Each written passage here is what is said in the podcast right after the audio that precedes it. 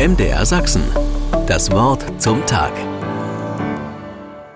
Vor einiger Zeit lief im Fernsehen eine Doku mit Annette Frier, die einen Chor für Menschen mit Demenz ins Leben rief und begleitete. Bei diesem Chorprojekt ging es nicht um Perfektion, sondern um ein unvergessliches Erlebnis und schlicht ums Dabeisein. Der Hit bei diesem Projekt war Reinhard Meys Über den Wolken muss die Freiheit wohl grenzenlos sein. Ich habe diese Doku-Serie nach Möglichkeit verfolgt. Denn mich hat berührt, wie das Chorprojekt die Lebensgrenzen von Menschen mit Demenz geweitet hat. Wie manche wieder Worte fanden. Ihre innere Einsamkeit unterbrochen, vielleicht sogar durchbrochen wurde. Wie viel Fröhlichkeit in die Tristesse manchen Alltags einzog. Mich faszinierte auch, dass es gerade dieses Lied war, das eine solche Veränderung bewirkte. Immerhin singt es ja aus der Perspektive des Zurückgebliebenen, beschreibt seine Sehnsucht nach der Freiheit über den Wolken.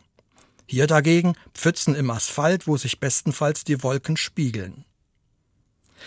Aber beim gemeinsamen Singen scheint jene grenzenlose Freiheit über den Wolken sachte zu landen.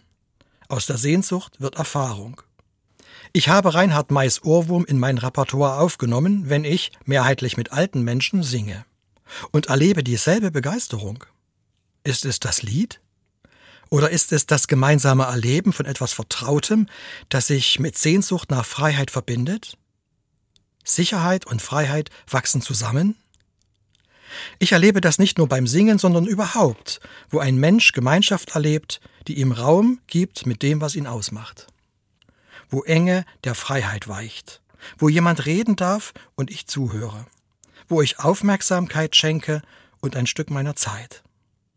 Himmlische Freiheit, die über den Wolken wohl grenzenlos ist, bekommt dann Füße oder Hände, Augen und Ohren. Und behält dabei etwas Himmlisches. Denn so hat Gott sich menschliches Miteinander vorgestellt.